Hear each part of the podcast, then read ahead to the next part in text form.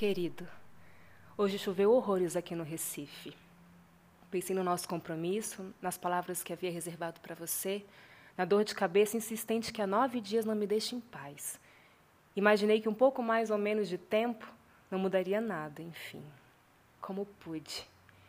Foi nesse cambalear de coisas não ditas que perdi o bonde da tua vida. Que não estive lá quando o teu para sempre virou sopro e se derreteu no peito. Escorreu pelas pernas e voltou para um desses lugares sem nome que você descreve tão bem, mesmo quando não está falando nada com nada. Eu pego no ar. Há quantos anos nos conhecemos? Não sei com exatidão. Sei que éramos jovens e vivíamos em êxtase diante da ideia de uma palavra. Escolhíamos frases a dedo e nos sentíamos como seres especiais que guardam um poder dado aos escolhidos. Éramos tão arrogantemente leves. Lembra dos silêncios que gritam? Onde eu estava quando tudo que foi dito já não era mais capaz de provocar o outro? Foi por essa mania escrota de achar que tenho o direito de só cultivar as relações quando me sobra tempo que passei batido do dia em que você trocou de cidade, dos projetos encaixotados e das janelas imensas que se abriram quando você respirou de novo pela primeira vez. Não sei se já te disse, mas admirava aquele teu jeito meio insano de assimilar as coisas que a vida te jogava no colo. Era bola para cima e cortada no chão. Um ponto, dois, três, as partidas pareciam sempre ganhas. Mesmo quando havia medo, e sei que havia, mesmo quando esfriava tanto que sair da cama doía.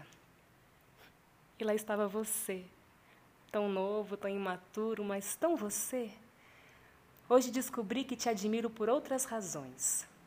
Um dia, não tão longe, prometo, te direi. Da última vez que nos falamos, não vi mais aquele cara atrás dos óculos. A pressa, a urgência, a necessidade disso e aquilo. Inspira, expira, inspira.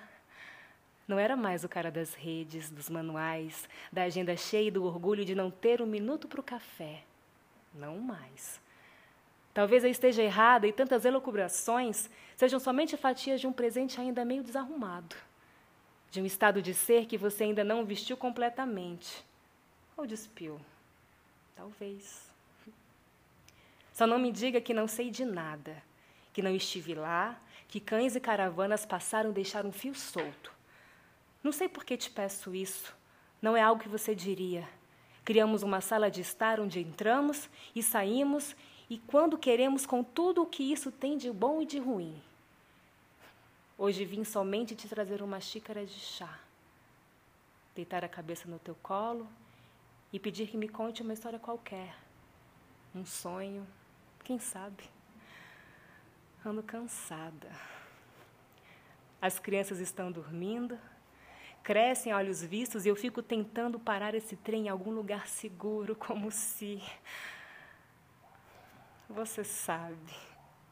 No fundo e de alguma forma, você sempre sabe. Nath.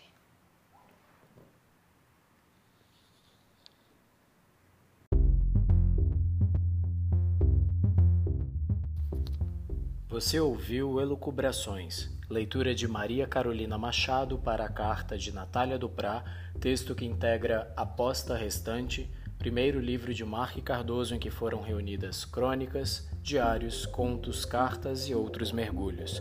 Adquira o seu exemplar em amazon.com.br.